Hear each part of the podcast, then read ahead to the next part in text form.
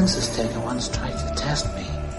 I ate his liver with some fava beans and a nice Chianti. I am your father. You know what this is? It's the world's smallest violin playing just for the waitresses. Você está escutando Bate-Papo na Masmorra. This is a tasty burger. I'm locked in here with you. You're locked in here with me. Say hello to my little friend.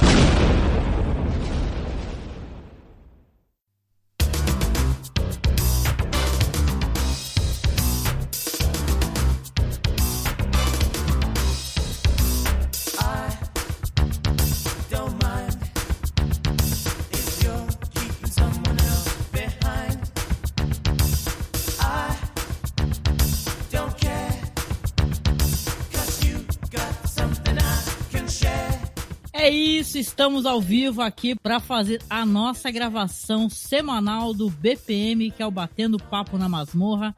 Eu sou Angélica Hellis e hoje estou aqui com o Marcos Noriega Olá! e com Felipe Pereira. Estamos aí na atividade. Hoje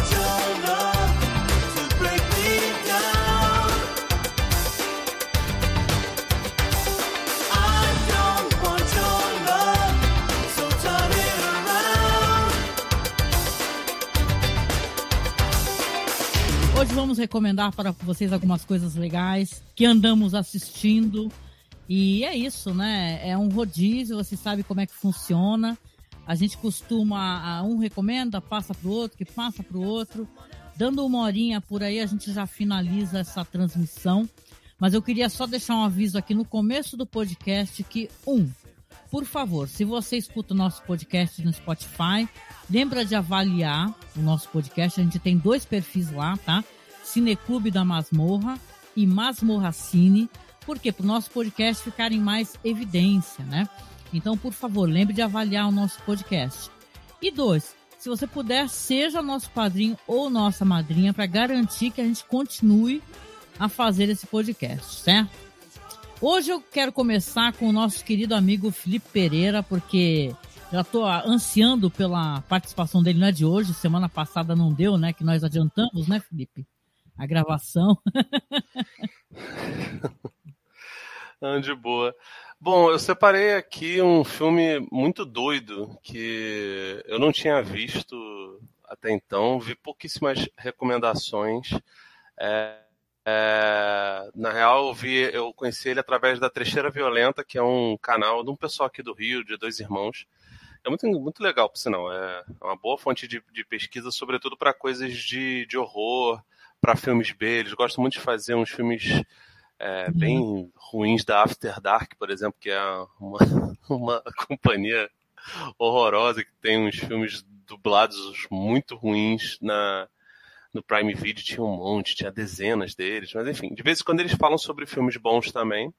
Eles até falaram sobre o, um filme que você, acho que foi o Marcos, agora não lembro se foi você ou se foi o Marcos, ou Angélica, indicou que é o Any- Anything for Jackson, que é muito doido, né? Ah, fui eu. É. Eu tenho lá no nosso canal, no OKRU. Uhum. Isso, exatamente. É, eles, eles comentaram, eu tinha ouvido falar desse filme no, no- na Trecheira Violenta, depois que você falou, também coloquei na lista, mas ainda não consegui ver. É, esse filme, o filme que eu vou comentar é o Deathgasm, que é uma produção neozelandesa. Ela é. Deixa eu pegar aqui o nome do, do, do rapaz. Ela é uma produção neozelandesa e ela é dirigida pelo Jason Holden. Ele às vezes assina como Jason Leigh Holden também. Eu escrevi sobre ele, inclusive, tá lá no, no, no Cine Alerta. Uhum. É um, um filme completamente surtado. Primeiro porque ele é feito por um sujeito que, cujo background é de efeitos especiais. Ele trabalhou com o Peter Jackson, fez a trilogia Senhor dos Anéis, fez a trilogia Hobbit, e ele claramente é extremamente fã do cinema podreira do Peter Jackson. Hum. É, e aí eu tô falando especialmente de Trash Nausa Total, Meet the Feebles, que eu não lembro se tem nome aqui no Brasil, é, e o Fome Animal, que é Ethan Hum. Live. Não, Ethan Live eu acho que é do Toby Hooper, mas enfim. ele é muito fã desses filmes e ele faz aqui um filme que zoa pra cacete com todos os clichês de headbangers, de metaleiros, que é ótimo, né? A pessoa que fala que é metaleiro tá, tá de parabéns, porque isso era um termo pejorativo que a Globo fez lá no, no começo. quando começou o Rock in Rio e tal. Mas o pessoal assume, né? Enfim. É, e, e, e zoa pra cacete, especialmente com os fãs é, do Manowar. E para quem não conhece Manowar, Manowar é tudo, né? Segundo aquela matéria maravilhosa que o Red Tadeu fez há muito tempo atrás lá pelo, pelo Yahoo, num, num show onde o, o, show lá do pessoal de tanga, os Conan da vida tocando, o pessoal terminou queimando CD, queimando camisa, de tão ruim que foi. Um show em São Paulo, se eu não me engano. É, ele zoa com tudo isso, com tudo isso, brinca muito com a iconografia de rock, de música do diabo, de pacto satânico e tal, e brinca com o, o aspecto ali de comédias estudantis, né? É como se fosse uma, uma mistura de paródia de ópera rock com um porques ou picardias estudantis, entendeu? Mostra a história de um, de um menino que é o, o o Brody, que é feito pelo Mili, Milo Caltorne. Esse menino fez até Power Ranger, ele fez algum Power Ranger aí, não lembro se era o RPM ou se era o, o Dino Thunder, alguma porra assim. É, ele chega numa cidade, e essa cidade, Grey Pond, e ele vai morar com os tios, os tios são super caretas, são super carolas tal, e lá ele conhece alguns garotos nerds também, joga RPG com eles e decide montar uma banda junto com outro amigo dele lá, o Zack, que é o personagem do James Joshua Blake, e eles acabam descobrindo uma música lá que é proibida e que abre os portais do inferno e todos os adultos da cidade viram tipo os possuídos lá do, do Evil Dead da trilogia do Sanheim. É que assim, cara, o filme, o filme é uma doideira tremenda. É bom para falar aí no, no, no mês do, do, do, do rock Do aí, do, Ah, no mês do rock, sim, sim.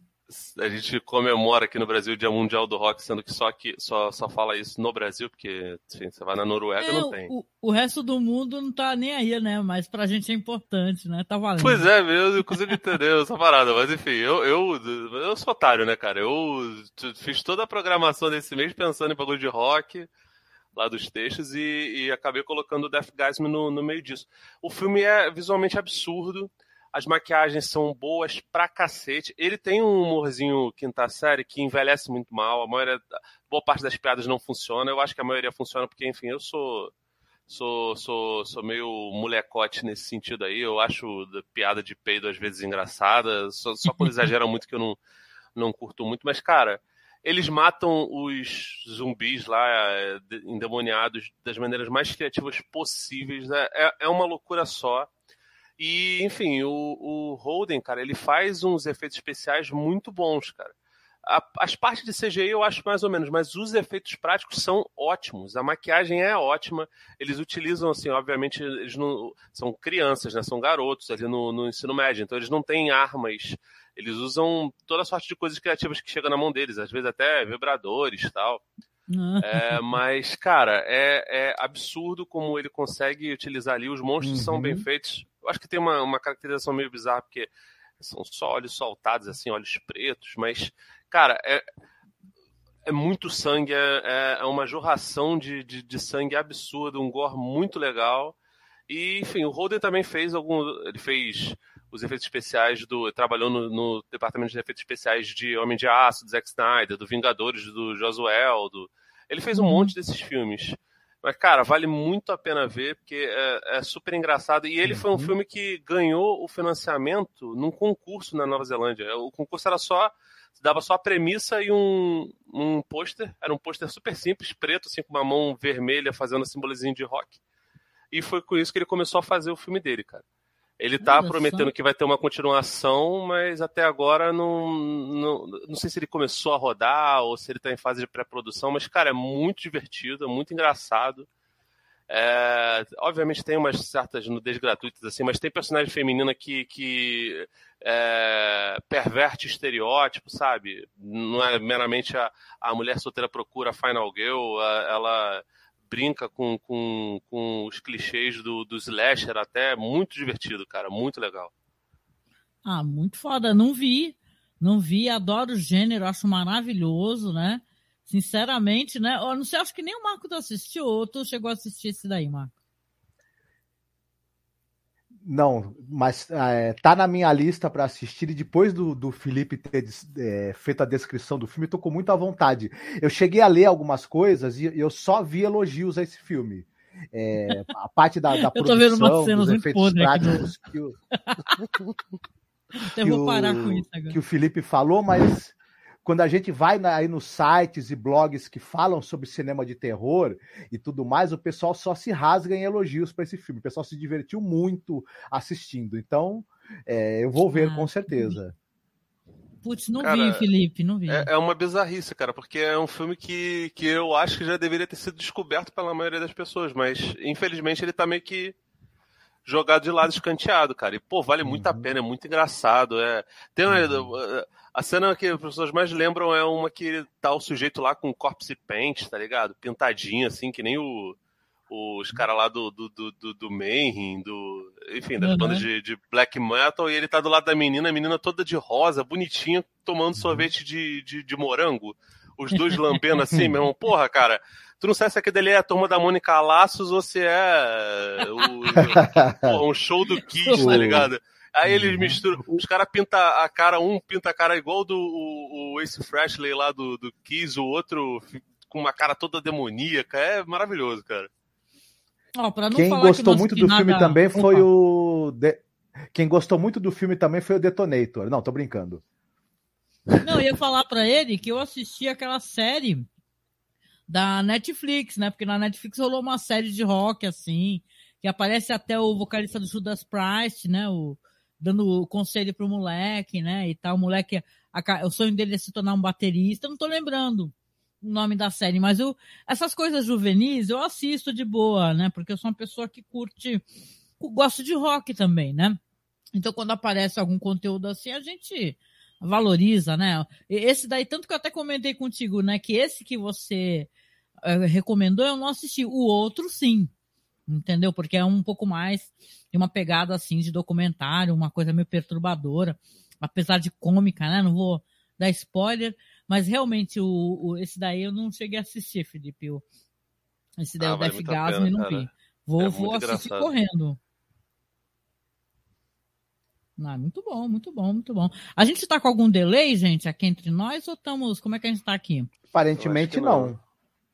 É, acho que tá normal, né? Dessa vez a gente fez maior gambiarra, Felipe. Eu, eu tô com o computador do Marcos, ele tá com o meu, porque o meu PC, gente, ele não, ele não tá aguentando mais nada. Só com reza braba, entendeu? O bichinho tá fazendo as coisas. Mas vamos lá, então, continuar aí com as nossas recomendações. Felipe, obrigada. Já tô, vou providenciar, viu? Vou providenciar, porque eu curto essas histórias de rock, na mais zoeira, com terror muito gore e sangue, pode ter certeza que eu vou atrás. Mas vamos lá, saber o que, que o Marcos tem para recomendar hoje. Marcos, o que, que você vai recomendar para gente? Olha, a minha primeira recomendação é um anime é, chamado Blue Period. Ele está sendo exibido na Netflix, quem quiser conferir, né, e tiver a assinatura do streaming, tá lá facinho. E eu achei um, um anime muito interessante pelo seguinte: ele trata do, da trajetória que um jovem que está cursando o ensino médio ele, ele faz na, a, é, a trajetória dele descobrindo o mundo da arte. Ele é um cara que ele está assim indeciso em que carreira que ele vai seguir é, na faculdade, né? Qual faculdade que ele vai escolher e tudo mais. Tem uma pressão da família para que ele escolha uma carreira ali que seja segura financeiramente, mas ele enquanto está procurando ali, é, fazendo aqueles testes vocacionais todos, ele acaba vendo um, um, uma pintura a óleo feita por uma moça que faz parte de um clube de desenho e de pintura que funciona na escola que ele estuda. Ele ingressa nesse clube, começa a exercitar seus dons artísticos e aí ele decide que ele vai tentar o vestibular, o exame de admissão, numa faculdade de artes importante em Tóquio. Hum. E aí o anime vai mostrando toda a preparação dele, os estudos e o, ele, ele, ele cursando o clube de artes, ele, ele, ele fazendo os exames preparatórios e a relação dele com os professores e ele tentando descobrir a voz dele enquanto artista. É, aí você vai me perguntar, o que, que tem esse anime de fora do comum? O que ele tem é justamente o quanto ele mostra tudo isso de maneira séria e absolutamente realista. Ele não faz isso de uma maneira, digamos assim, fantasiosa, ou ele parte disso como muitos animes fazem, para transformar isso numa fantasia, em, em, misturando elementos de mágicos, de ficção científica ou de absurdo. Não. Ele é um anime absolutamente realista. É, uhum. Sobre essa coisa da, da, da trajetória de alguém que quer se tornar um artista. E, e, especificamente um jovem que está cursando o ensino médio, que quer, além de se tornar artista, quer cursar uma faculdade de artes. E o anime ele, ele explica muito bem como é que é essa coisa do, do caminho que o estudante faz, o, a, a, a aprendizagem das técnicas artísticas, essa coisa da angústia de você buscar uma forma de expressão que te complete, as dúvidas que um jovem tem é, quando vai querer seguir uma carreira, é, como é que isso fica com as amizades que ele tem, as pessoas que ele vai encontrar durante as aulas de artes dele, que são todas pessoas muito interessantes. Enfim, é um anime que eu acho ele muito sofisticado. É, é muito bem escrito também, todos os, o desenvolvimento dos personagens, a maneira como as situações são expostas e, e como é tudo é, que envolve esse universo do, do, das artes, do estudo e, do, e da descoberta, né? Da expressão artística, é tudo feito de uma maneira muito precisa, muito bem feita, e eu fiquei besta do nível de qualidade do, do, do roteiro desse anime. Né? A animação talvez não seja algo assim tão fora do comum, ela está aí na média dos animes bem feitos, né? É, uhum talvez o, o, interesse que tenha mais visualmente falando é que ela usa algumas imagens que reproduzem técnicas de aquarela ou técnicas de pintura a óleo. Esse é um pouco o diferencial visual desse anime. Mas a animação está naquela média assim de qualidade que o pessoal está é, meio que acostumado. Mas o, o diferencial desse anime está justamente no tema que ele trata e na maneira como o roteiro trata esse tema. Vale muito a pena, assim. Não sei se é indicado para o público que, que, é, que é mais hard, né? Que gosta muito de anime, mas talvez seja um bom anime para quem não tem o hábito de assistir anime experimentar. Olha, interessante. Eu, eu para variar, não assisti também, né? Eu sei que você e meu filho, né? Estavam uhum. assistindo e adorando e tal, e eu não embarquei. Felipe, uhum. você conhece o Blue Period, esse anime aí que tá na Netflix, né, Marcos? Sim. É Netflix, né? Não, não vi não, cara. Eu tô. É foda, cara. Eu comecei. Eu, eu fico com essa, esse mini toque meu de não conseguir ver coisas, entre aspas, parecidas de maneira consecutiva, né? A não ser série de navinha. Série de navinha eu vejo várias ao mesmo tempo. Aí eu fui, fui dar uma de otário, comecei a ver Death Note na Netflix. Pô, meu irmão, parei lá com, sei lá, episódio 14, porque tá achando extremamente chato um draminha adolescente de, enfim, todo mundo que, que vê Death Note fala, nossa, revolucionário! E não é revolucionário, é horrível. Eu, eu assisti há muitos anos atrás Death Note, muitos anos atrás. Ah, na, eu tive uma fase de anime terrível, insuportável, assim, daquele negócio de otaku mesmo. Eu acho que, eu, que eu, eu, perdi o timing de ver, de ver Death Note, cara. Mas, pô, essa daí parece ser maneiríssima, né, cara? A, a, Netflix, ela de vez em quando bota nos, no catálogo dela algumas, algumas séries, alguns animes muito legais, né, cara? Uhum. O, e de vez em quando até faz live action delas, né? O Cowboy Bop, por exemplo, não viu live action, mas o, o anime lá tá muito legal, tá com uma, uma dublagem muito boa. Né? Resgataram uhum. uma. Fizeram uma nova dublagem pro, pro Cowboy Bebop. Uhum. Agora, essa daí eu não, não vi, não, cara. Até coloquei na lista aqui porque achei maneira a premissa dela. Pois é. Eu comecei a ver o, o live action do Cowboy Bebop, mas eu não consegui continuar porque eu, eu parei para voltar a ver o anime. Enfim, acho que já, isso já diz tudo, né? O anime é ah, é maravilhoso. Me diverti, mas eu também sou. Sabe como é que é, né? Eu gosto de Cowboy Bebop, mas eu, a curiosidade é maior, né? Eu acabei assistindo Cowboy Bebop, sim. Felipe, o que, que você exatamente é, define como série de navinha? Seria Star Trek, Star Wars, essas coisas? Eu, eu não, não, podia deixar de perguntar. Também, Também. É porque, por exemplo, eu vi é, é, consecutivamente, né? Consecutiv é, consecutivamente? Caraca, foda, cara. Escrevo tanto durante o dia que eu até perco as palavras aqui. Eu vi simultaneamente a série do, do, do Obi-Wan, todos os episódios, toda semana, uhum. e, enfim, eu sei que você, você tava nessa luta comigo, né? Que, Nossa. Eu sou um otário, né, brother? E também vi Strange New Worlds, por exemplo. Eu revi uma, a temporada de, de Star Trek Discovery e tava vendo junto Farscape, que é uma série que tem no, no, no Prime, que é muito legal. Acho que eu até citei é ela no, no, no, podcast que eu, que é do um dos produtores é o, um dos filmes filhos do, do Hanson, né, do, do Jim Henson. Uhum. Então eu vejo muita coisa de, de, de nave. Cara, botou nave, eu sou otário, né, brother? Botou nave, um, um dos, dos bagulhos que eu queria muito fazer um podcast um dia é sobre o, aquela do. aquele filme do. Acho que é do Paul W.S., cara, o Events Horizon, acho que é Nossa. Enigma do Horizonte. Esse filme é muito divertido, uhum. cara. É muito eu falei, foda. Eu falei dele de, de passagem quando a gente gravou com o Harold. O finado eu, Harold, né? Eu lembro que a gente eu, comentou. uma perda. Amo esse filme. né, cara? Mas eu lembro, eu lembro de vocês comentando. Acho que eu já vi vocês comentando até mais de uma vez sobre ele, cara. Esse filme é maravilhoso. Esse daí é, é. é, é um daqueles filmes que poderia ser um Hellraiser, mas não é. É, é, é, uhum. é exatamente. O, exatamente. O, o Paul W. Anderson tá longe de ser um grande diretor, mas ele fez pelo menos um grande filme que é esse. Com certeza, esse filme é maravilhoso mesmo. É. Não, o formato da nave, gente, tudo é muito né, auspicioso, né, nesse filme, né? Eu lembro que eu fiz esse podcast meio na doideira, porque eu adoro o filme, de, o Felipe chamou de filme de navinha, né? Olha, é um gênero maravilhoso. Eu tô sempre atrás de filme de navinha. Aí a gente pegou, coletamos um monte de filme de navinha legal e ficamos conversando uhum. sobre ele. Eles, né? Muito, foi é, muito é, bom. Pois é, Felipe, eu assisti uma época Star Trek, a nova geração, depois assisti Star Trek Discovery, depois engatei com Battlestar Galactica 1979, enfim, e depois engatei com Space 1999. Eu também faço umas maratonas de navinha de vez em quando, eu gosto.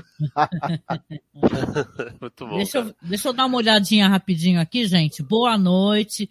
Desculpa, demorei para acessar a parte de comentários aqui, que hoje eu estou em outro computador e eu tô toda animada aqui no computador, porque dá para botar trailer e tal. O computador do Marcos é melhor que o meu, porque o meu é um lixo, né?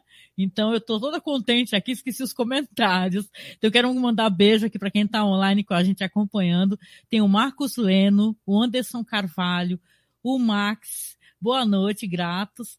A Lu Livros, a Lu tá aqui de novo, gente. Obrigada, boa noite, gente.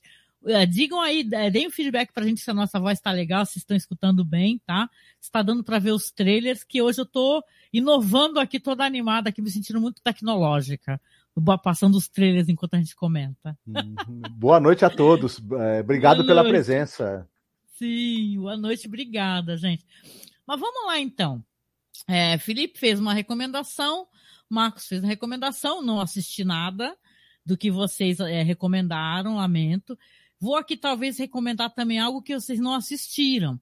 Né? Eu gosto muito da temática LGBTQIA+, né? Quem me conhece, obviamente, a gente sempre divulga conteúdo de qualidade nesse setor. E eu lembro que a gente comentou, né, Marcos, faz um tempo, essa série maravilhosa que passa na HBO Max, que é Gentleman Jack, né? Nossa! Com a, a Surene uhum. Jones, né? É uma série é, que conta a história dessa mulher incrível, né?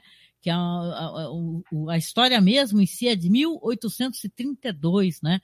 Ela é uma mulher que é determinada assim, a ter o destino nas mãos dela, sabe? Amar quem ela quiser. Ela é lésbica, então é, mostra ela como uma mulher que paquera, que chaveca. É claro que essa série é maravilhosa, para quem não assistiu ainda, essa Gentleman Jack, olha, é um presente assim, e parece que o pessoal fez a segunda temporada e estão meio assim, sem saber se vai rolar a terceira, né? Vamos torcer para que aconteça, né? Porque a Suren Jones é maravilhosa, o elenco é incrível e a série é muito bem feita. O que eu, eu é, acabei descobrindo recentemente foi que no OK Ru, sim, aquele repositório maravilhoso, né, de filmes, né, de canais clássicos e tal, trash, né? Que tem, a gente tem até canal lá, né? Até colei na, no streaming aí, acessem. Tem um filme de 2010 que é chamado The Secret Diaries of Miss Anne Lister, né? Que é um filme do Reino Unido. O, a diretora, aliás, perdão, diretora é James Kent. Ah, já tá, já tá me confundindo. James Kent. E no Brasil saiu como o Diário Secreto de Miss Anne Lister. É famosa a história que tem livros baseados nisso, que o diário dela, que ela escrevia tudo criptografado, né? E contava as histórias dela, os amores dela, as frustrações. Ela morreu jovem até, morreu com 40 e poucos anos, né? Mas ela bagunçou o coreto na época dela, então isso é maravilhoso. A Anne Lister, é, nesse filme aí que eu tô comentando, vai mostrar, deixa eu até colocar o trailer para vocês aqui, já que eu estou fazendo isso, né? Espera só um segundinho aqui que eu já, já até deixo rolando aqui. Um segundo aqui. Ó, prontinho. Já está aqui no coisa, deixa eu deixar rolando aqui, que aí também fica rolando o trailer. Agora eu me empolguei falando e eu não acabei esquecendo de colocar o trailer. Né? Mas é isso. Deixa eu só. Pronto, tá aqui. Então, o que que acontece? Neste filme que eu estou comentando, é um recorte da vida dela, né, que também é mostrado na série, onde ela vai se encontrar e se apaixonar por essa mulher mais jovem, né? Mostra o desencanto dela com outro amor dela que ela não conseguiu assumir, que acabou a pessoa tendo que casar com outro cara, né? A mulher casar com outro cara. Eu sei que é um filme muito emocionante, é um drama muito bonito. E, e, é claro, né, que as atrizes que interpretam a, a, essa personagem, a Anne Lister, sempre vão ser umas atrizes maravilhosas, porque você pensa, gente, né, tem que ter muito, né, ela é muito, é, como é que eu posso dizer? Ela parece uma, uma, uma mulher muito forte, assim, né? Ela chegava nos lugares parecendo um furacão, né? Então é muito bom. Tanto a Surene Jones como a Anne Lister lá na série, que tá rolando, que é mais atual, como aqui, achei o nome dela, é Maxine Pick, né, que faz a, a Anne Lister, então, neste filme de 2010, que é belíssimo, gente. E vocês estão vendo aí o trailer dela se beijando e tal. É, é um lindo filme maravilhoso, gente. Não sei se Felipe conhece. Marcos, eu acho que sim, que assistiu comigo, né? Uma temporada, né, Marcos? Eu assisti a, a, a, primeira temporada do Gentleman Jack, eu adoro essa série, é recomendadíssima. Não vi a segunda temporada ainda, mas é, quem, quem, ainda não assistiu, corra para ver as duas temporadas que são absolutamente sensacionais. É, a série ela é redonda, eu acho, assim, em termos de roteiro, atuações, é, é enfim, uma série absolutamente maravilhosa. Me encantou demais. Foi, foi, talvez a melhor série que eu vi no ano passado é, diga-se de passagem, né? E é. o filme eu não assisti que você está recomendando, mas certamente em algum momento eu vou ver, porque essa a trajetória da Anne Lister me interessa bastante. Sim, é muito legal. E você, Felipe, conhece essa série da HBO Max ou, ou já ouviu falar desse filme? Eu tinha ouvido falar sobre a série. É, até, se eu não me engano, eu fiquei impressionado na real com, com, com o pôster quando abri o catálogo da, da, HBO Max, mas não consegui ver porque, enfim, já tem 200 outras demandas na, na, na frente. Uhum. Mas, pô, essa temática é muito maneira, né, cara? Eu gosto pra cacete, acho que. É, não vou dizer que falta hoje em dia, porque especialmente os serviços de streaming fazem em profusão, né? Só que uhum. normalmente. Não sei se é o caso de, de pelo, pelo que vocês falam, pelo menos não parece ser, mas boa parte deles, de, de, séries que, que passam pela temática LGBT, pela temática não, mas que passam por personagens que são protagonistas LGBTQIA+, é, normalmente são séries que não são tão legais, né? A Netflix é. vive fazendo umas que, que é complicado, cara. Mas não, essa eu não lembro, consegui ver, não. Não sei se você lembra, e eu acho que é um debate interessante e válido nesse sentido, que quando teve aquele filme, que é um belo filme baseado num quadrinho maravilhoso, que é o azul é a cor mais quente. Uhum. É um uhum. quadrinho triste, pungente, né, forte. E eu lembro que o filme foi muito criticado, porque as cenas de sexo entre as meninas, as moças, né, era uma uhum. meio coisa para homem ver, sabe, uma coisa meio para hétero assistir. Não era uma coisa delicada, não era uma coisa como é no quadrinho, que é muito interessante, que o foco não é o sexo, não é aquela coisa é, voyeurística, né? Então, eu acho que esse filme, sem retirar de jeito nenhum da série a beleza e a delicadeza que ela tem nesse sentido, mas eu acho que esse filme é uma produção que também mostra assim, essa relação pelo que ela é, que são de pessoas precisando confrontar aquela sociedade, sabe? E a Anne tendo que se esconder, e ao mesmo tempo tendo que bater de frente com os caras, porque ela era uma mulher de posses, né? E tinha minas de carvão, né? Então ela tinha que bater de frente com quem queria, por exemplo, comprar as, as minas da, da família dela, daquela aquela, aquela jazida, né? Jaziga, né? Então, no caso, ela, ela é uma mulher muito forte, assim, eu gosto muito como ela é retratada, né? E não tem fragilidade na N, sabe? Tem força. E isso é muito legal. É muito legal. Eu acho que essa espécie de cinema tem que ser assistido, quebrar barreiras, entendeu? As pessoas têm que assistir mais, comentar, entendeu? E é isso, gente, né? Só uma. Essa que é a minha recomendação. Muito legal. Muito legal. Então, rodou, né? Então vamos voltar lá para o senhor Felipe Pereira. O que, que você recomenda mais pra gente hoje, Felipe? Pô, tu deu spoiler na. Foi abrir um vídeo aqui pra mandar pro amigo. Aí eu vi que tava na capa o, o filme que eu vou falar agora, né? Ah, é, que, não, mas nem, não tem eu... problema. É spoiler assim, mas tá todo mundo querendo saber o, o que, que você tem a dizer sobre ah, isso. Bicho, tô, o spoiler fica no banner, não é verdade? Eu tô né? de boa até. Eu, eu, não, eu não ligo, eu ligo zero pra spoiler, mas enfim. mas deu spoiler é... tópico, né? Podia... É que não quis fazer segredo, porque se ficar sem banner, fica muito feio, cara. Não, tá louco, tem que, tem que divulgar mesmo.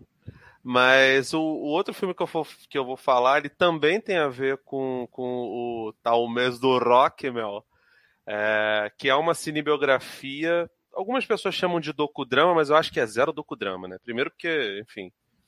Primeiro porque documentário não, não necessariamente conta a verdade, documentário sempre tem viés, não adianta você mentir sobre, porque falar outra coisa além disso é mentira, é, é o nome que se dá mesmo, é, é isso. Documentário tem viés. Não é necessariamente a verdade.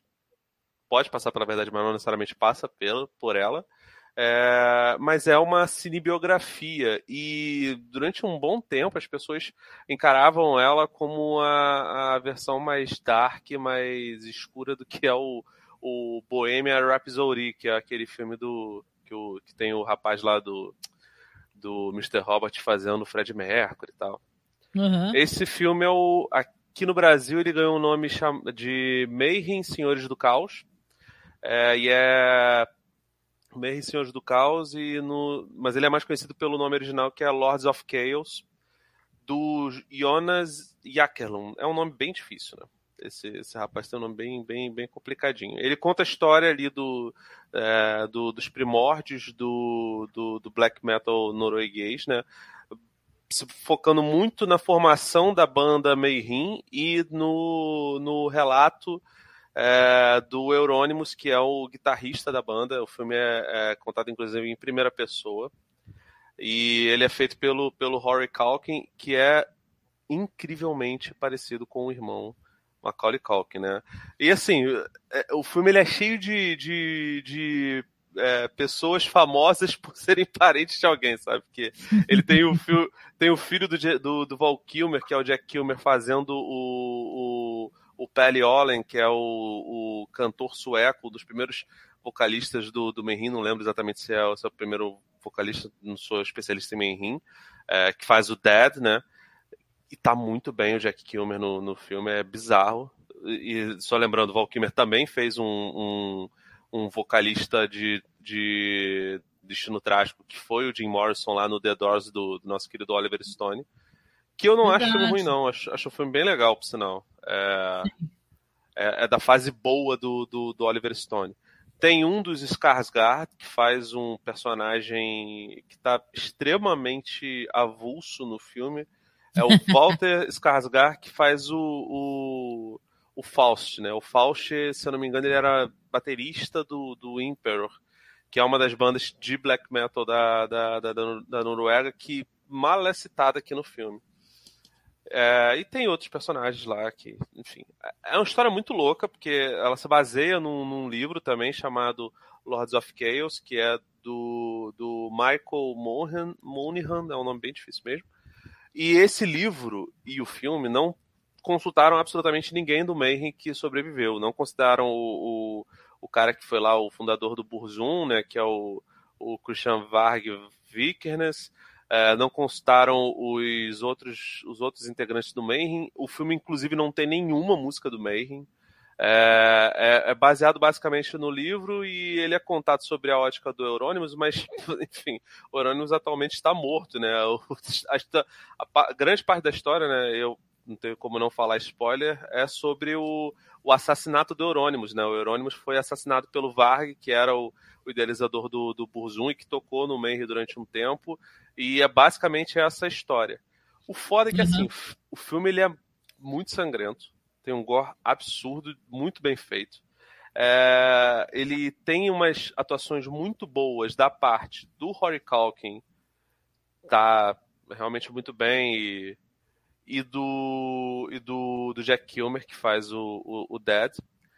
E ele tem uma reconstituição de época muito legal que eles pegaram, não tinha muito material de vídeo, né, para eles se basearem, então eles pegaram muitas fotos da época ali dos anos 90, que foi quando aconteceu toda essa história, e reproduziram isso muito fielmente na tela. Então, visualmente, o filme é muito legal.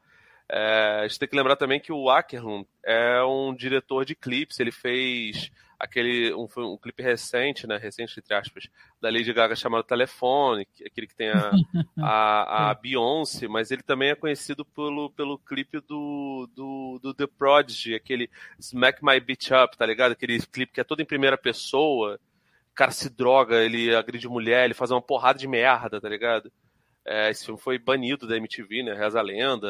Só passa hoje em dia com corte num horário muito alto, porque ele é extremamente explícito. Então, ele é um cara que tem um know-how e, segundo dizem, né?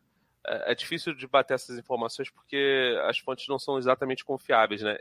Reza a lenda que ele foi um dos bateristas do, do, do Battery, que é uma das bandas lá que é a avó, a avó do, do, do, black metal, né?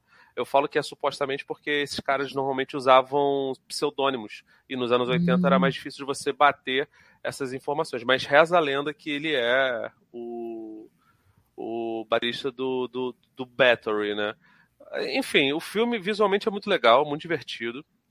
É, tem um ritmo ali, né? Um pouco longo, mas ele tem um ritmo legal. O problema é que ele não se atém muito aos fatos e ele romantiza muitas coisas. Ele romantiza principalmente o personagem do Eurônimos, mostra ele como um sujeito trágico e, pelo menos pelo que todo mundo fala, ele não era isso, sabe? Ele era um sujeito escrotérrimo. Ele, inclusive, o, o Deadline, que é o personagem do, do, Jack Kilmer, ele se mata e ele tira uma foto dele, não chama a polícia, não chama hospital, não chama porra nenhuma. Ele bate uma foto dele e coloca no, no na capa do, do, do disco do Mayhem, tá ligado? Ele capitaliza em cima disso.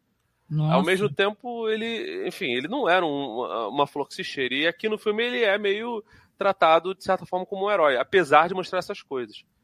Além disso, ele, ele passa por momentos da, da, da biografia do, do, do, pessoal ali do Inner Circle, né, que era o, o Emperor, o Burzum e o, o Mayhem, só que ele vai muito, eh, viaja muito, sabe? Ele, ele menciona as coisas assim, mas não não aprofunda, né? O Varg, por exemplo, que era o personagem que, que é o sujeito que mata o Euronymous, ele é ele tinha ligação nazista, nazi-fascista, sabe? E, e, e, aqui ele no filme ele, ele menciona isso muito ao Léo. O Euronymous, por exemplo, ele foi do Partido Vermelho da, da, da Noruega mas e era um cara que lia Lenin, gostava do Lenin, mas ele não, não, não aprofunda muito nisso, né? O máximo que eles fazem é colocar lá na loja onde ele tem, a Helvet, uns pôsteres de Stalin, não era nem do Lenin. E não uhum. sei se ele uhum. gostava do Stalin. Ele gosta, enfim, tem muita gente que, que gosta de Lenin e gosta de Stalin, tem muita gente que gosta de Lenin e detesta o Stalin, né? É, é, então, uhum. então, assim, é, não, não, é exatamente uma, uma unanimidade entre, entre as pessoas que gostam do, do, do Lenin. Então, tem várias coisas que são mencionadas visualmente que se você for fã, você vai pescar. Mas se você for um cara, entre aspas, civil, você não pega.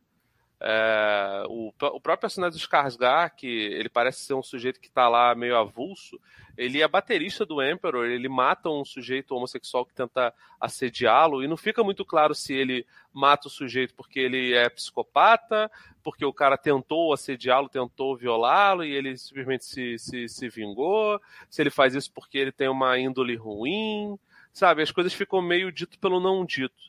E essas partes eu acho muito complicadas. Mas o uhum. filme em si, a história em si, o que ele escolheu por, por, por, por ser parcial, tem muitos acertos, especialmente visualmente. O roteiro que realmente é complicado e o personagem do Emoricone é horroroso, que é o que é o Varg, né, o sujeito que acaba matando o Eurônimo, sabe?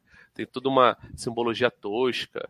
O Rory Calkin corta os cabelos, sabe? Tipo, estou mudando, não sei o que. Isso aí eu acho piegas, piegaço. Sim. Mas Fora é, isso, eu... é um filme legal, cara. Eu lembro de ter assistido esse filme e na época ele me passava assim, e não era intenção, né? Um pouco mais de humor do que, de, do que deveria ser, entendeu? Eu lembro que eu, que eu assisti, eu achava tudo muito posado. Eu até lembro que eu estava conversando com o Marcos, né? O Marcos é ótimo nisso. Né? Ele fez uma leitura, falou assim: olha só, essas pessoas, será que hoje em dia elas estão esse local mesmo, as bandas dessa localidade, como é que é a visão dele sobre isso? Aí tu vai ver, o cara, o cara é vegano, por exemplo, né, Marcos? É, não, eu tava brincando com a Angélica que é engraçado que as bandas hoje de metal europeias, assim, mais bombadas é um monte de gente careta, careta no sentido assim, é um monte de gente que é vegetariano, vegano, pai de família, enfim, esse perfil acabou mudando um pouco, né? Mas eu, mas eu assisti ao filme, Felipe, eu concordo muito com a leitura que você fez, é uma coisa interessante. É, eu lembro de ver na época, nos anos 90, é, reportagens sobre o envolvimento de bandas ali do é, Noruega, Suécia, etc., com satanismo, com ataques a igrejas. É, foi, teve um. É, reportagens sobre o assunto, citaram inclusive o Mayhem na época, e tudo isso ficou na minha cabeça na época e tudo. Eu curtia heavy metal, tudo bem, não curtia muito heavy metal da, da Europa especificamente, curtia mais bandas inglesas assim, mas eu lembro das reportagens da época que foi muito comentado. E quando eu vi o filme, depois eu me lembrei de, de, de das reportagens que, que, ocorreram nos anos 90 sobre isso, né? Enfim. E eu achei o filme como, enfim, eu achei o filme bem interessante. Tem realmente essas deficiências que você citou, né? Talvez ele ele, como a Angélica falou, né, ele, ele acabe resvalando um pouco para ter um humor onde não deveria e, de, e deixa em aberto determinadas questões que ele poderia ser mais é, explícito. É, é mais explícito, né, e tudo. Mas eu achei o filme interessante. Eu, eu vou te falar que, que para mim, é, teve uma, um, um, pouco dessa coisa, dessa no, nostalgia do, do, desse tipo de, de, de, atitude, obviamente, né, absurda e criminosa até, mas dessa, dessa, dessa coisa de, do, do de como era essa cena do heavy quando eu era muito mais jovem, quando eu gostava, né? E tal. E, e, e é curioso ver como a cena de, do, do, por trás aí do, do, do, heavy metal hoje mudou bastante também, né? É, dá para fazer uma, uma, uma, uma, uma reflexão interessante sobre isso, inclusive. Enfim, eu curti o filme bastante até na verdade. É, não, eu tô dando Embora ele seja um porque... grande alerta sobre como não ser um, um, um total imbecil, né? É. É, é, não, eu tava dando enfim. risada aqui porque tem um vídeo no YouTube rolando aqui, The Morbid Bands, entendeu? As bandas mórbidas e tal. E olha, eu vou te falar assim, eu tenho 51, né? E eu era do rock, do rock pra caralho mesmo, de vestir de preto, a porra toda. Até hoje eu sou de bater cabeça, né? Mas eu, chega um ponto da tua vida que tu abandona isso com gosto, né? E hoje em dia eu sou do tipo da saia florida mesmo e rodada, né? E Pô, vou brother, curtir rock mesmo assim.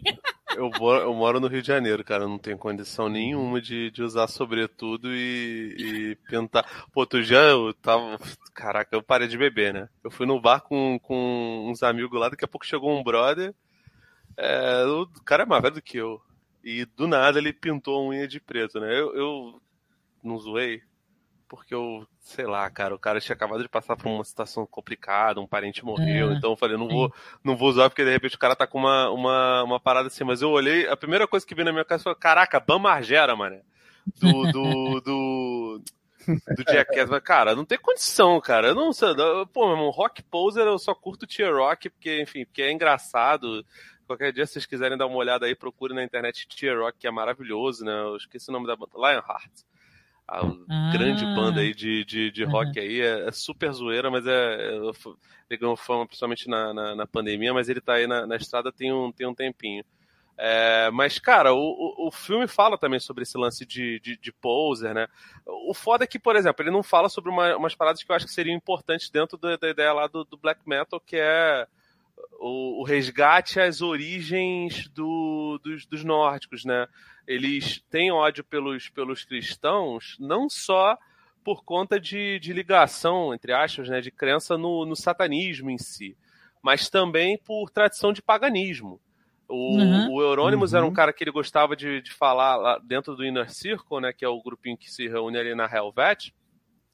Ele era o cara que gostava de falar de satanismo de forma completamente posada, porque ele claramente, porra, ele não acreditava em Satanás.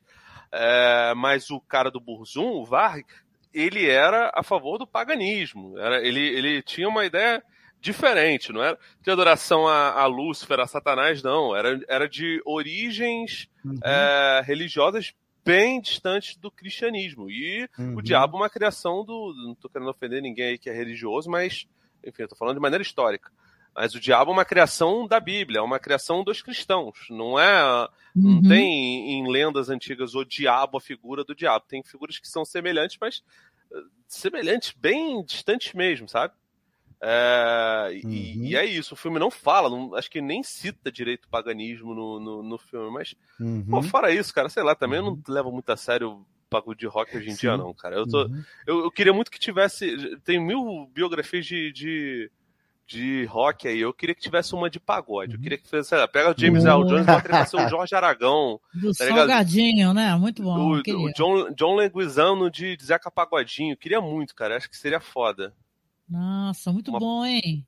Ah, deve ter alguma, assim. cara, não é possível. Vou até pesquisar depois dessa, hein?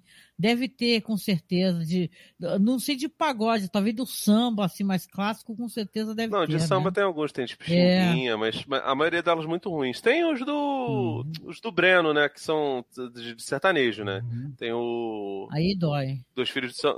Mas eu acho filme bom. O Dois Filhos de São Francisco é um bom filme. O problema é que hoje Nossa, em dia envelhece mal, né? É. Hum. Aí o cara lá é mega bolsonarista, é foda. O cara é um merda, né? Mas o Puta Gonzaga de pai para filho é foda, cara. Esse é do esse caralho. Eu não vi, esse eu não vi, tem que ver. Esse é do caralho, é do Breno também. Infelizmente se foi. Ah, mas, é. poxa, mas eu, eu, eu, o Felipe apontou um negócio que eu acho muito interessante, que assim, tem muito pouca biografia de grandes sambistas no cinema brasileiro. Isso é um absurdo, né? Sim. Enfim, é de se perguntar por quê, né? Porque você tem aí, olha, chutando por baixo umas 20 ou 30 personalidades impressionantes dentro do universo do samba que valeriam cinebiografias maravilhosas. Uhum, Mas, uhum. né, enfim, Pois é, pois é. mas fala vou... também que, de, de, é, considerando a qualidade péssima das cinematografias, é de repente até melhor não ter, cara. Uhum. É. é. não, isso, e, não, e, não ia ter, e não ia ter dificuldade com a trilha sonora, né? Porque esse pessoal, é, além de biografias interessantes, produziram música da melhor qualidade. Mas, como você uhum. falou, né, se a qualidade do filme também não for boa, então não adianta muito, né? É. é não serve, acaba não servindo como homenagem para a pessoa. Mas Vamos lá então, gente. Vamos lá que senão o nosso tempo estoura. E a gente ainda tem que ver Sokurov hoje, hein? Nós estamos enrolados no Sokurov. Hum. O, o Felipe está sabendo já. Mas vamos lá, dessa vez é Marcos. Mar... Aliás, Felipe, obrigada pela recomendação. Eu, eu assisti, eu tenho, olha, sabe quando você assiste um negócio, mas eu acho que o teu cérebro passa um, um, um C-cleaner, assim, ele dá uma apagada. Tá eu lembro, que eu, eu lembro da sensação que eu tive de querer ir, apenas num assunto muito sério, na verdade. Né? Eu acho que talvez o filme é, talvez não tenha tratado com a seriedade necessária, né? E romantiza mesmo. Você falou muito bem sobre isso, né? Mas eu te agradeço demais essa recomendação. Eu, eu realmente assisti, eu teria que reassistir, né? Para poder ter de novo uma, uma, né, uma impressão, né? E tal, poder falar sobre essa impressão, né? Mas vamos lá então adiante para ver se dá para a gente faz, fazer mais uma recomendação, né, Marcos? Você, você quer recomendar mais alguma coisa? Depois eu fecho. Certo. É, eu, vou, eu vou continuar na minha é, linha ali dos, do, dos dramas criminais, né? E eu vou recomendar um filme de 1971 chamado Get Carter, que no Brasil é, o nome é Carter o Vingador, um filme do Mike Hodges, o Mike Hodges é o famigerado cara que dirigiu o filme do Flash Gordon, por exemplo, mas esse cara é um, é, um, é um, diretor muito competente. E o papel principal do filme é do Michael Caine. Ele faz o Jack Carter. Para não me estender demais, o, o filme trata do seguinte: o Jack Carter ele é um gangster e o irmão dele ele, ele, é um gangster que ele, é, é, ele originalmente ele, ele vivia na cidade de Newcastle. Ele sai de lá, vai para Londres para ser, né, viver a vida de, de gangster. Ele é um, e ele é um cara que está numa certa hierarquia dentro do submundo do crime em Londres. Só que o irmão dele, que é um cara que não é ligado ao crime, morre na cidade dele de Newcastle, onde eles viviam, onde a família vivia. Ele dizem que ele bebeu, o irmão dele estava bêbado e caiu com o carro num rio e morreu afogado. O Carter viaja lá para Newcastle para enterrar o irmão e ele começa a fazer perguntas para um, para outro sobre a morte do cara e começa a pescar que tá todo mundo mentindo para ele. E é lógico, né? Ele diante disso, sabendo que estão mentindo para ele, ele começa a usar os métodos que ele tem para obter a verdade das pessoas, que são basicamente a violência e a intimidação. É que é o que ele aprendeu ali, né, como mafioso e tudo mais. E ele vai descobrir que o irmão foi assassinado e vai buscar uma vingança. É, o que faz esse filme ser diferente de outros filmes do mesmo tipo é que quando o, o Carter ele começa a revirar ali o submundo para descobrir quem matou o irmão, ele vai mexendo numa imundície que na verdade ele tá, o próprio Carter tá, tá enfiado nessa imundície até o pescoço, ele não sabe. E uhum. aí a, a vingança dele vai começar a tomar áreas de tragédia. E toda a sordidez que ele vai descobrindo, na verdade, tem, tem no, no, final das contas um dedo dele, foi ele também que ajudou a trazer essa sordidez para o mundo da família dele. Afinal, ele é a pessoa que, que ele é a ligação entre eles e o crime organizado, né? Então, é um filme muito interessante, assim mesmo, tanto ah, narrativamente, quanto tem uma atuação muito curiosa do Michael Caine, porque ele faz um cara muito fino, muito culto, que tem aquela fleuma, mas quando ele é confrontado com o perigo ou com alguém que não está fazendo aquilo que ele quer, é, o lado violento e sociopata dele vem à tona de uma maneira muito impressionante. E isso se deve muito, claro, ao, ao, ator, né? Ele consegue pegar essa dualidade que, o, que esse personagem tem. Né? E o Carter também é um cara que ele tem uma espécie de, é, digamos assim, código de moral, só que no, só que é um código de moral que, quando está nas mãos dele, fica completamente deturpado, porque ele é uma pessoa violenta, né? E uhum. ele, ele, é uma pessoa sem limites também, e tudo. Filme muito interessante, assim, como estudo de personagem, como drama criminal também, e como um filme que inverte um pouco a lógica do filme de vingança, né? Quem, quem tiver oportunidade de assistir vai ter uma experiência bem interessante, eu acho. Eu tô vendo aqui, Marcos, tem a Brit Eklund no filme? Sim, sim, tem a Brit Eklund. Ai, eu adoro ela. Do The Wicker Man, né? Homem de Palha. Uhum. Putz, foda, hein? Eu acho o Michael Caine maravilhoso, gente. Sou fã do Michael Caine. Até achei engraçado meu colega no Twitter brincando comigo. Chama o cara de Michael Caine, né? E tal, né? A história dele lá no. Acho que é na Indonésia, a mulher perguntando pra ele se ele era traficante. Por conta do nome dele, coitado. Porra, Michael Caine. Mas Olha... ele fala isso muito sério, cara. Ele é maravilhoso, né, cara? Com aquela fleuma britânica uhum. dele, cara. Esse Pô, Get Carter, eu, eu ele que... teve uma. Eu acho que eu só vi o do Stallone, cara. O... É, esse daí não, esse daí. É... Olha, o, o do Stallone, enfim, eu vou, vou, vou, me, vou me abster de comentário. É melhor assistir o original. O do Stallone é o implacável, né? Esse isso, é o, o Carter o Vingador, né? Uhum. Eu assisti o do Stallone, mas o do Stallone ele carece, como é que eu vou dizer, de camadas. Esse filme aqui não. Ele tem bastante camadas interessantes para você né, descascar. Enfim, é, não é uma trama rasa nem vazia, né? O do Stallone acaba sendo um pouco isso, um pouco aquela coisa do filme de vingança mesmo, né?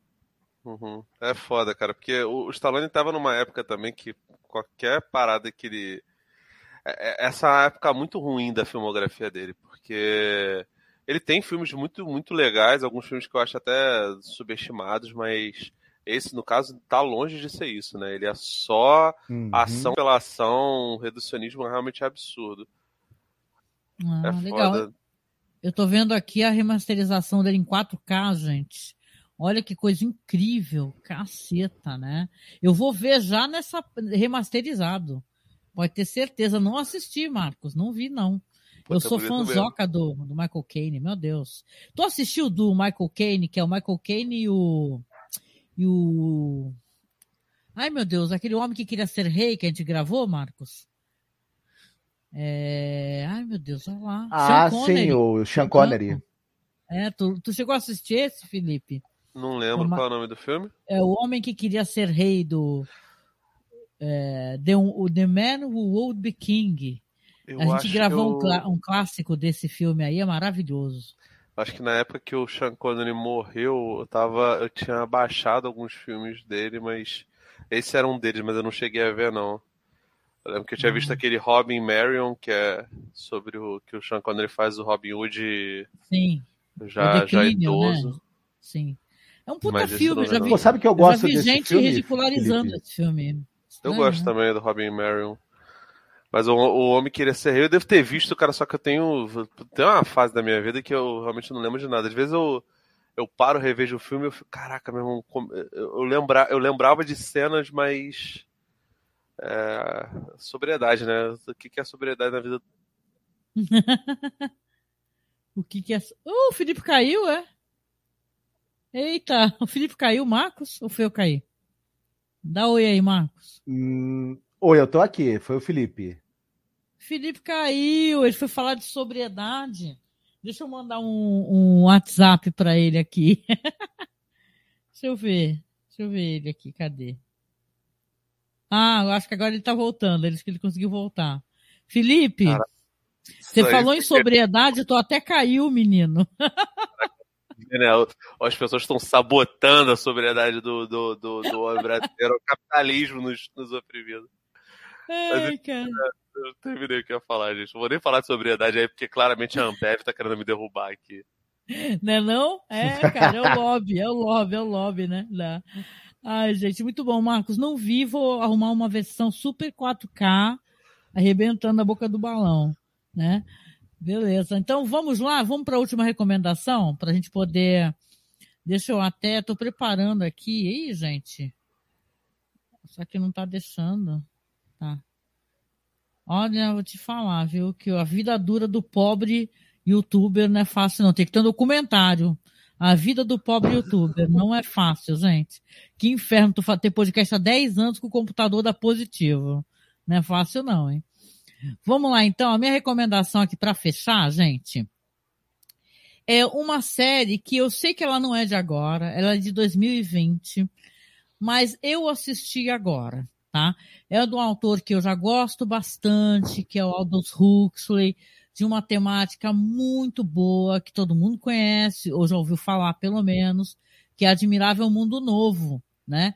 Um filme, um, aliás, um livro dos anos 30, né, Marcos? 31, né? A gente estava até conversando sobre isso, né? E já saíram algumas coisas referentes a esse livro do Aldous Huxley, né? Saiu um, um, um, filme que é um pouco lastimável, que as pessoas não gostam, né? Tem uma série feita para TV dos anos 80, essa sim as pessoas gostam bastante. Mas o que eu queria comentar com vocês aqui é o seguinte, que saiu em 2020. Então, uma, essa série aí, que é uma série é, que aqui no Brasil, gente fina, tá passando que eu saiba ali pela é, Globoplay. Acho que é Globoplay que tá saindo. Né? Eu assisti daquelas maneiras, né? Que vocês sabem, né? E tal, ok. Hum. Tá rolando, tá rolando para vocês aqui algumas cenas, né? E essa série, assim, ela, ela é inspirada livremente no livro do Aldous Huxley, que fala sobre essa sociedade que ela é totalmente é, é, desprovida de sentimentos, que eles tomam medicação para isso, a tal da soma, né, aquela medicação, e é uma sociedade hedonista, é uma sociedade que as pessoas não têm personalidade tal, cada um é, é uma sociedade que fala sobre eugenia, né? Você é, tem os Y, tem os alfas, tem os betas, né? E o Felipe deve com certeza conhecer também, né?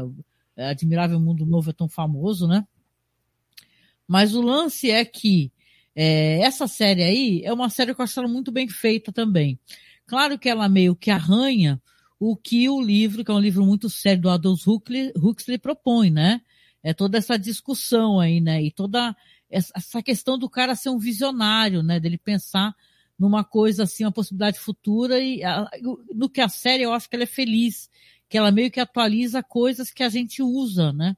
No nosso dia a dia, a tecnologia, ela coloca a tecnologia, ela coloca uma inteligência artificial chamada Indra, né? Que é ela que administra todas as pessoas que moram lá, né? Então, a, a série tem um elenco formidável, gente, formidável.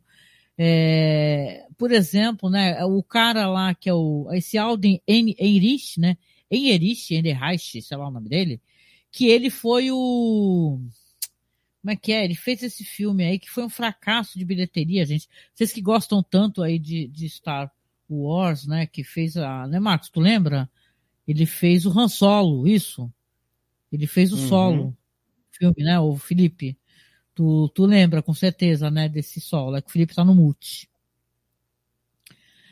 E tem também a Jessica Brunfindley, que, que faz a, a Lenina Crown, que ela é aquela artista, aquela atriz do Downton Abbey, que é a filha lá da família que morre, sabe? Logo nas primeiras temporadas de Downton Abbey. Aqui, ela é uma mulher muito sexy, né? Porque, como eu falei, essa sociedade é muito hedonista e festeira, e, e ninguém, e tipo, ninguém é de ninguém e todo mundo é de todo mundo, né? Então, se você é, é, é proibido você ser monogâmico, ou ter relações monogâmicas, ou transar mais de uma vez com a mesma pessoa, né? Então é, tem toda essa questão dentro da série e os personagens em foco aqui é, é, o John, né? Que é o selvagem, né? Que é esse ator aí, a personagem da Lenina e tem o, o Harold Lloyd que, que faz o Bernard Marx, né? Que quem vai lembrar dele, ele era o Viserys do Game of Thrones, né? E tem aqui um grande elenco também. Eu sei que foi muito legal, gente, acompanhar essa série. Eu sei que ela foi cancelada já na segunda temporada, mas só essa primeira temporada, gente, já é de arrebentar a boca do balão. Gostei pra caramba. Aí eu né, digo para vocês, a gente tenta facilitar, o OKRU não facilitou. Eu tentei colocar no OKRU, OKRU fala, derrubou, pra, derrubou, né, não deixou. Aí eu larguei no site, tá lá, gente. Você pode assistir no Globoplay, quem tem Globoplay, né? e tal, ou você, ou você pode também é, é, assistir lá pelo site, lá no Google Drive, né? Então, assista lá por onde você quiser, comente comigo o que vocês acharam. Eu achei muito bem feita e fiquei bem triste dela ter sido cancelada, só que eu posso dizer. Ah, cara, Essa esse, esse, é, esse, esse, é, o drama da, do, do acompanhante moderno de, de, de, seriados, né? Que você começa a ver a parada, daqui a pouco ela é, é cancelada. Eu fui, eu tava pegando, eu comprei um itemzinho aqui, acabei ganhando uma assinatura num streaming de três meses, né? Aí eu fui vendo a maior parte das coisas que eu conseguia ver nesses três meses. E aí eu comecei a ver uma do, do Stephen King, cara, que é Castle Rock, que aconteceu exatamente Nossa, isso. Que deliciosa. A primeira Essa... temporada é sensacional, a segunda é média. Mas não teve Nossa. terceira, né, cara? Pelo, pelo menos não, assim, como ela, ela é antológica. Terceira, daí. Ela teve. A terceira teve? fase é daquela da, de Misery. É, não, Misery, essa é a segunda, né? essa é a segunda. Pera a segunda aí. é feita. A Lizzie Kaplan faz a. a esqueci o nome da menina. A. Annie Wilkes. Ela, essa é parte aí é a segunda. Então será que eu tô delirando? Porque eu jurava que tinham tido três temporadas. Então se você tá Nada, tá dizendo foram... que sim. Ah. Foram duas, você só, você só tô confundindo mesmo. Muita série, a gente vê muita coisa, né, cara? A gente vê coisa Mas, é, demais, cara. É, essa, por exemplo, foi, foi, foi cancelada, né? É, enfim, tem muita coisa. A Get Down, uma série que tinha na Netflix foda pra caralho. A gente comentou no, no, quando a gente falou, quando eu falei de Elvis umas semanas atrás com vocês também, foi cortada por conta de é, orçamento alto, sabe? É uma pena, cara, porque várias séries legais, assim, a gente vê, tem premissas legais e, e infelizmente a série tem uma, um, um, bagulho de demorar, às vezes, a pegar no tranco. É, o Marcos que vê, que vê seriado de, de Star Trek, por exemplo, uhum. sabe muito bem que é isso, né? Porque acho que Strange New World é a primeira série que é a primeira, de, de jornada que é a primeira temporada legal. Que as outras todas demoram muito a pegar no tranco. É, é foda. É. E aí você precocemente corta. E é muito tempo investido, né? É. Geralmente os episódios são grandes. Putz, eu assisti essa uhum. série aí e sei que tem muitas críticas, viu, gente? Para quem for assistir e é fã do livro do Aldous Huxley, por favor, não fique bravo comigo, porque eu entendo a importância e eu sei que a, a, nem todo mundo agrada, às vezes, uma nova visão sobre algo, entendeu? Mas eu sempre gostei e sempre achei interessante pessoas que adaptam as obras, sabe? Elas pegam assim, não faz aquele Ctrl-C, Ctrl-V né? Que nem aquelas discussões todas de Game of Thrones, ah, por que, que não é igual ao livro? Sim, não é igual ao livro, né? Não justificando as besteiras que fizeram na série. Mas eu sempre achei isso muito interessante em audiovisual, sabe? Você tem um livro, né? Que o livro é desse jeito, eu só que eu tenho essa visão aqui. Essa visão pode ser uma visão que é, é, muda muito, né? A, o que o autor colocou ali, uma visão que é de quem está querendo adaptar, e tem gente que faz coisas que são idênticas, né? E não mudam nada, e cada um tem. Eu, eu prefiro quem se arrisca, né? Então eu acho que, na verdade, essa atualização dessa visão do Aldous Huxley para essa história é uma, uma, sabe, é tudo muito bem feito, é visivelmente uma série onde se gastou muito dinheiro.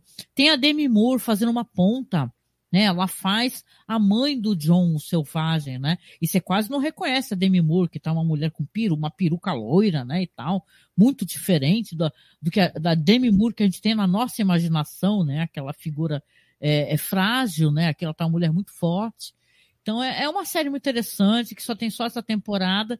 E para quem quiser assistir mais, eu até deixei no site também linkadinho essa série que foi feita para TV também dos anos 80 porque falaram que o livro é muito lastimável, né, Marcos? O, o livro não, o filme, né? Tu falou que tem um filme também que não é nada bom, né? Sobre o Admirável Mundo Novo, né? É, o filme infelizmente não é muito bom, não. E agora, interessante que as, que as pessoas te, tentem assistir a série, eu não vi ainda, mas também está é, na minha lista e tudo mais. E mesmo que seja uma releitura, é, mas se ela levar as pessoas a terem vontade de conhecer o livro, porque o Admirável Mundo Novo é um livro que precisa. É, tá, gerações precisam estar sempre redescobrindo esse livro, é, dada Sim. a importância de tudo que ele discute e, do, e das previsões que ele faz para o futuro. E previsões muito sombrias, diga-se de passagem, mas que em parte acabam fazendo muito sentido quando a gente olha para o mundo de hoje também. E, Sim. enfim, o, tanto o Admirável Mundo Novo quanto o 1984, eu acho que eles vão estar sempre sendo readaptados eh, de alguma maneira, porque eles acabaram tentando prever o futuro, eles acabaram entendendo alguma coisa muito da natureza humana e da sociedade humana, que acaba de alguma maneira se repetindo, né?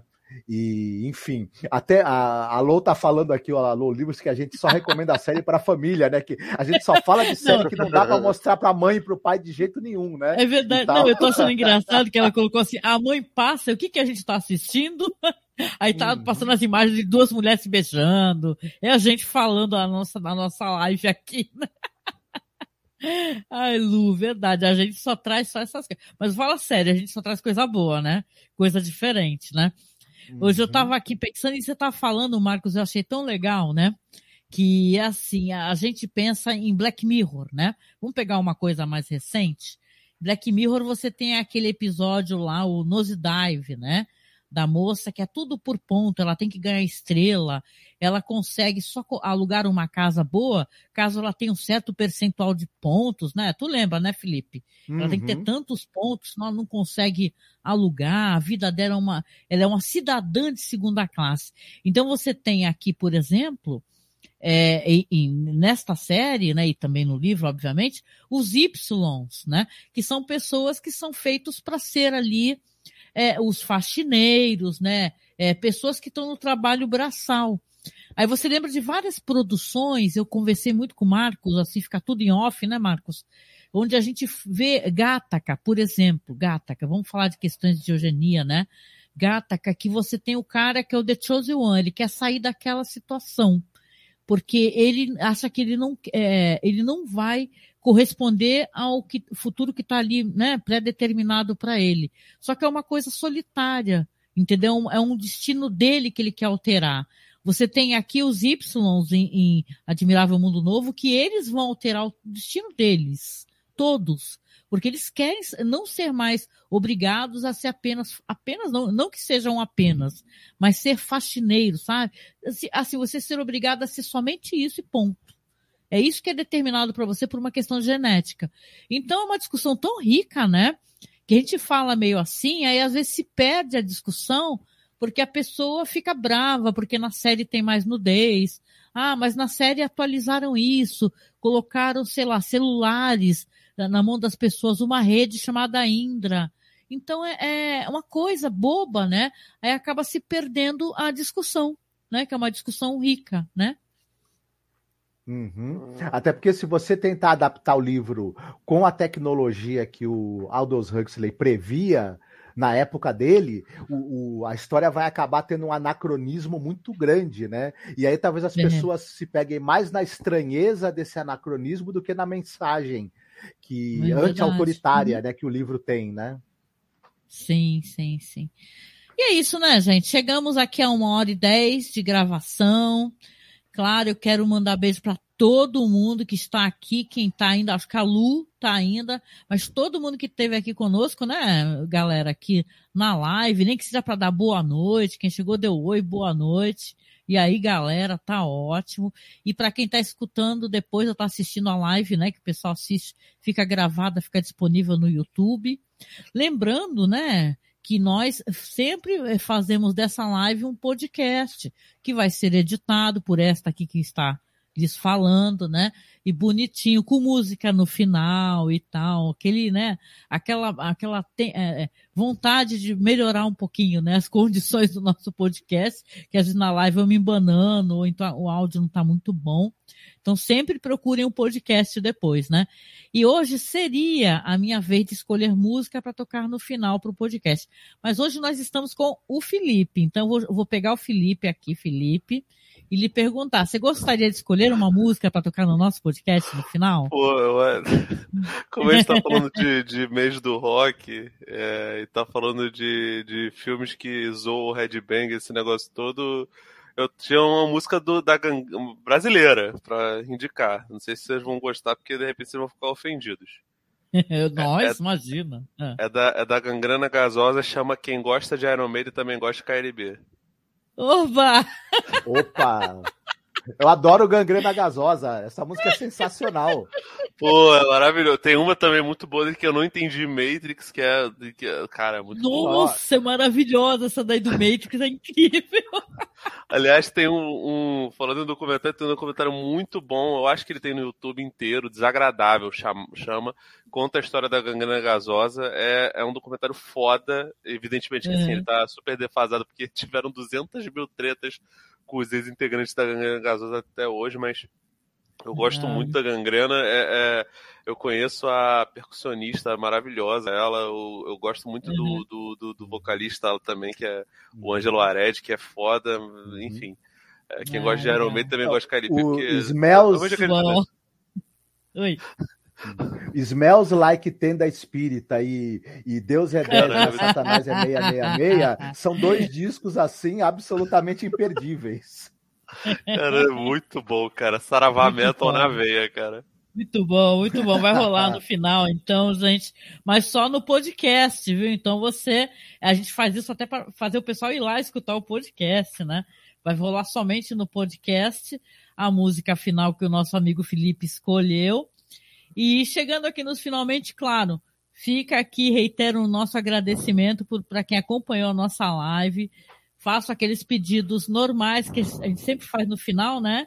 É, que é você, por favor, se você puder, siga, tá? A gente lá nas nossas redes sociais. No Facebook nós estamos como Masmorra Cine, no Twitter como Masmorra Underline Cast, no Instagram também estamos, estamos como Masmorra Cine. E temos, como eu disse lá no comecinho, nossos perfis de apoio no Padrim. Então, se você puder, gente, apoie, tá? O nosso podcast, apoie podcasts é, pequenos, sabe? Que não estão, é, não, nós não somos a casa da mulher abandonada, ou a mulher da casa abandonada, ou a casa abandonada da, da fulana. Então, nós somos podcast que está aqui há, sei lá, 13 anos, é, nos mantendo aqui como podemos. Então, apoie pequenos podcasts, viu? E a Lu falou, ó, gente, a gente está devendo aqui para a Lu de novo, hein? Ela já falou que é para tocar carreta furacão e a gente não está levando a sério. Ela já pediu duas vezes, hein? Na próxima vai tocar, hein, Lu? Na próxima vai tocar. Pode deixar. E é isso, né, gente? Então, siga a gente lá nas redes sociais, apoie. E se você não puder apoiar, por favor, compartilhe esse podcast, compartilhe o, o nosso canal aqui no YouTube, tá? Se inscreva, que já ajuda bastante, né? Então a gente deixa aqui o nosso tchau, o nosso abraço, o nosso beijo e se cuidem, porque a, a, saúde, né? A questão de saúde, a varíola do macaco tá com tudo aí, né? Datando esse podcast. E fica, fico devendo, então, para o próximo podcast falar um pouco sobre aquela palestra que teve aqui em Santos, no Encontros de Cinema, tá? Que aí eu vou tocar, quem sabe, uns áudios assim falados ali pelas, pelas diretoras presentes e sobre o palestrinha maldito que apareceu lá querendo interromper essa mulherada foda. Tá? Então a gente fica para a próxima, a gente comenta um pouquinho sobre isso. E é isso, né, galera? Boa noite, beijo para vocês, a gente se encontra no próximo podcast, na próxima live. Fiquem bem, se cuidem. Falou. Falou.